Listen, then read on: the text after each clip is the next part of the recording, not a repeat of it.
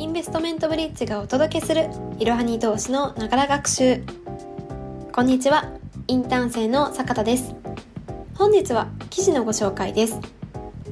本日ご紹介する記事は FX と外貨預金の違いは？投資するならどっち？メリットデメリットを解説です。FX と外貨預金はどちらも外貨を扱う投資商品のためよく違いがわからないという方も多いですよね。基本的にはどちらも外貨に投資をしていて利益を狙う金融商品です。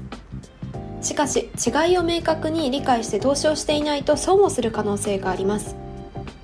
本日のエピソードでは FX と外貨預金の違いについてそれぞれの特徴や投資の目的メリットそしてデメリットまでを徹底解説していきます。ではまずは結論から3点お伝えします。1 FX と外貨預金は投資できる通貨の自由度や取引コストが大きく違う。2外貨預金はコストが高くペイオフも対象外のため意外にリスクがある。3投資するなら FX がおすすめ。それでは記事の内容に入っていきましょう。まずは FX と外貨預金の特徴や目的を押さえておきましょう。まず FX の特徴として挙げられるのは為替差益です。FX は米ドルと円やユーロと米ドルなど2国間の通貨を売買し通貨間の価格差での収益を主な目的とした投資です。外国為替証拠金取引を略して FX と呼び FX 会社を通じて取引を行います。買って売る売って買うというようにどちらの取引もできるのが特徴で相場の流れに合った柔軟な取引ができます。取引の具体的な例を少し見てみましょう。例えば1ドル90円で買って1ドル100円になったら売るとしましょう。そうすると利益は10円になります。あるいは1ドル100円で売って1ドル90円になったら買うとしましょう。そうするとこちらも利益は10円になります。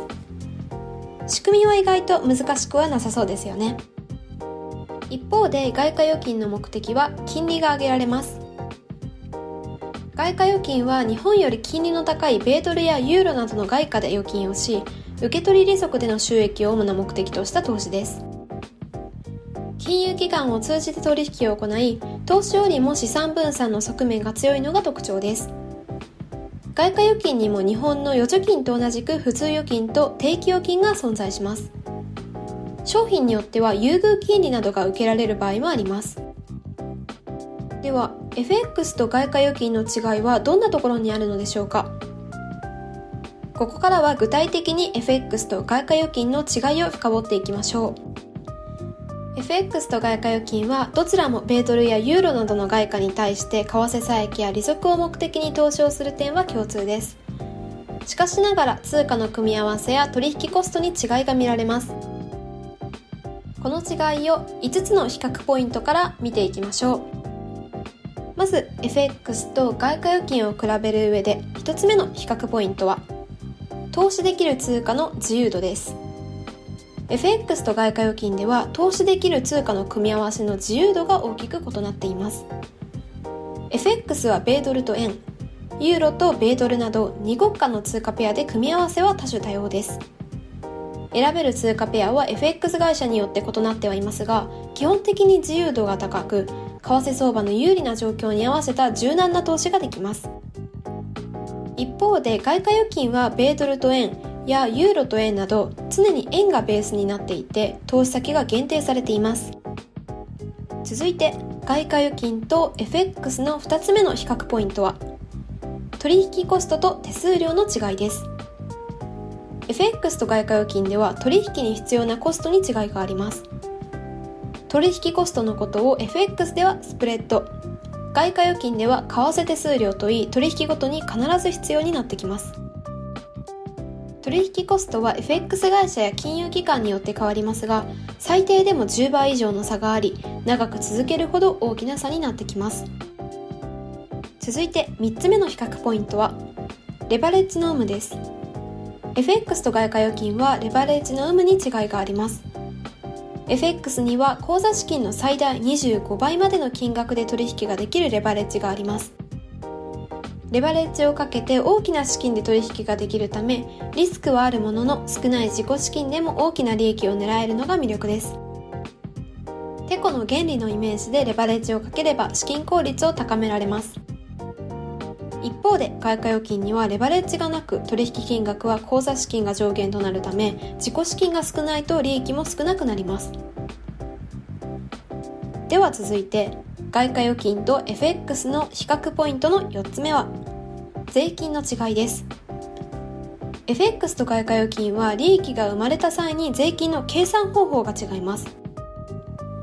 FX にかかる税金は所得にかかわらず一律20%になる申告分離課税です。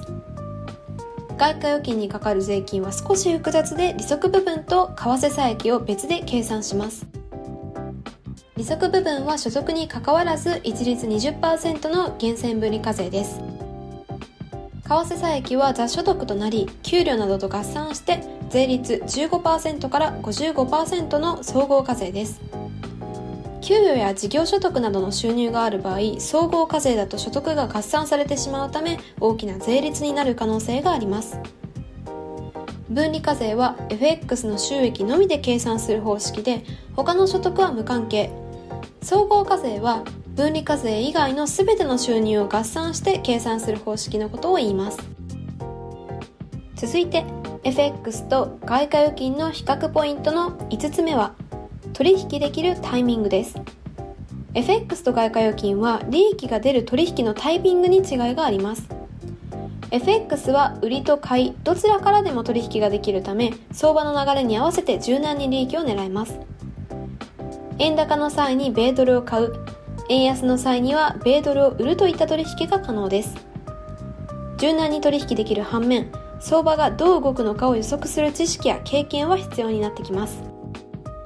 外貨預金は預金という性質上買いからしか取引できず投資時より円安で利益円高で損失と決まっておりシンプルな取引が可能です。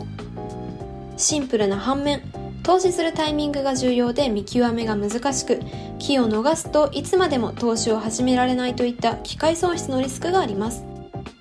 円安の時には外貨預金を始めにくいのです。ここまでは FX と外貨預金について徹底的に比較をしてきました。では、FX のメリットとデメリットにはどのようなものがあるのでしょうか FX はレバレッジによる取引で口座資金の最大25倍もの金額で取引ができるだけではなく取引コストも0.2銭からと低いのが魅力です。レバレッジとコスト以外にも相場の上下に関係なく利益を狙える点も魅力で場面を問わず投資チャンスがあるのも大きなメリットです。ただしレバレッジで口座にある資金以上の取引ができる反面大きな損失を抱えるリスクがある点も抑えておく必要があります。大きな損失になる前に強制決済ロスカットの仕組みはありますが急激な相場変動でロスカットが間に合わない可能性もゼロではありません。どのような投資にも言えることですが損失のリスクを知った上で資金管理を徹底し自己責任で取引を行いましょう。一方で外貨預金のメリットとデメリットにはどのようなものがあるのでしょうか。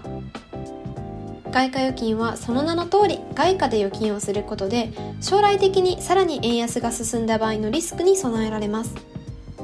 投資よりも資金管理におけるリスク分散としての側面が強く資産の一部を外貨で保有することも有効な手段です。とはいえ外貨預金は手数料が高く最安でも払い戻しで20銭。FX 取引の10倍以上の手数料が必要なのはネックです。為替手数料は取引回数が多くなるほど積み重なっていくため投資を長く続けるほど FX との差は広がります。また為替手数料は預金保険制度ペイオフの対象外となっており万が一預け入れ先が破綻した際預け入れ金の保証が一切されない点は大きなデメリットです。全体的に見ても FX の方が良さそうですよね。そう思った方々に FX を外貨預金より安全に運用する方法をここでは3つお伝えしていきます。まず1つ目の方法はレバレッジを低くするということです。レバレッジを1倍などの低い倍率で取引することで損失リスクは外貨預金と同等になります。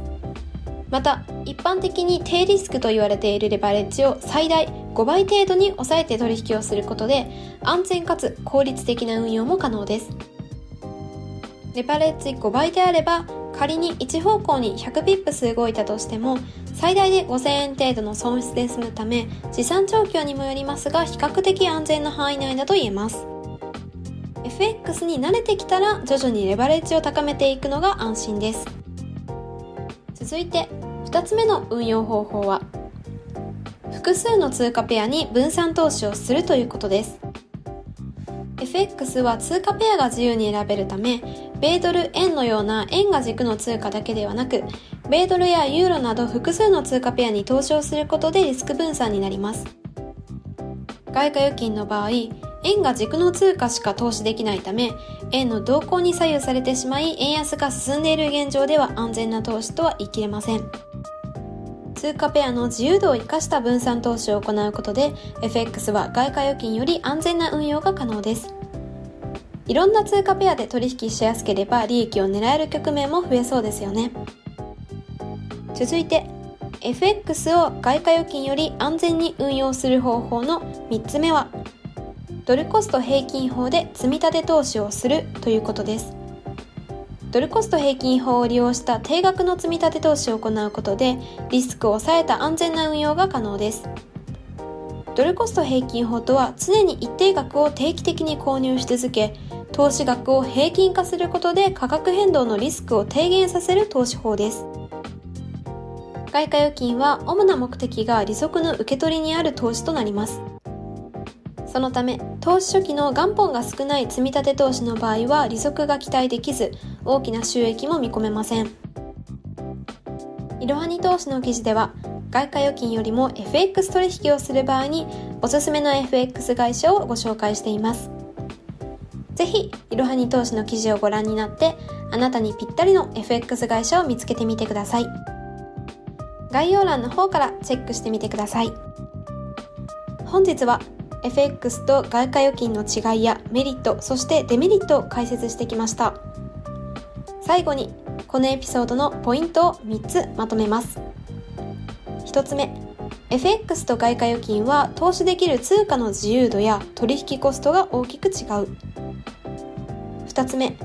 外貨預金はコストが高くペイオフも対象外のため意外にリスクがある。3つ目、投資をするなら FX がおすすめ。FX は取引コストが外貨預金の10分の1と低く相場の上下に合わせて自由なタイミングで投資に参加できます。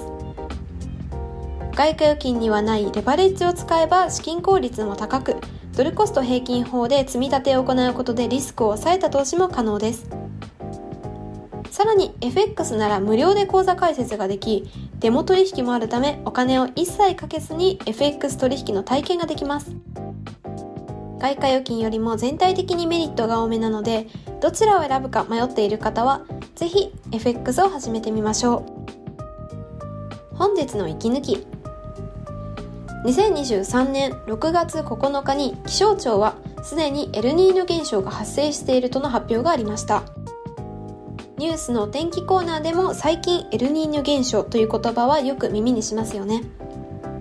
皆さんはエルニーニョ現象がどういうものか知っているでしょうか？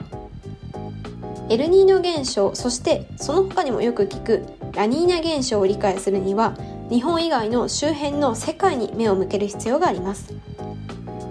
ペルー沿岸では冷水が湧き上がっていて水温が低く貿易風によって断水がインドネシアの方に吹き寄せられています。その貿易風の強さは常に一定ではなく何らかの要因によって弱くなったり強くなったりしているそうです。この貿易風の弱まりと強まりが現象の始まりです。エルニーニョ現象では貿易風が弱まって断水域が太平洋全体に広がりペルー沿岸の冷水の湧き上がりが弱くなります。その断水域の広がりに伴って雲が東へ移動するのです。では日本への影響はどのようなものがあるのでしょうか？エルニーニョ現象ではインドネシア付近の海水温がいつもより低くなっています。その結果海水面からの蒸発量が減少します。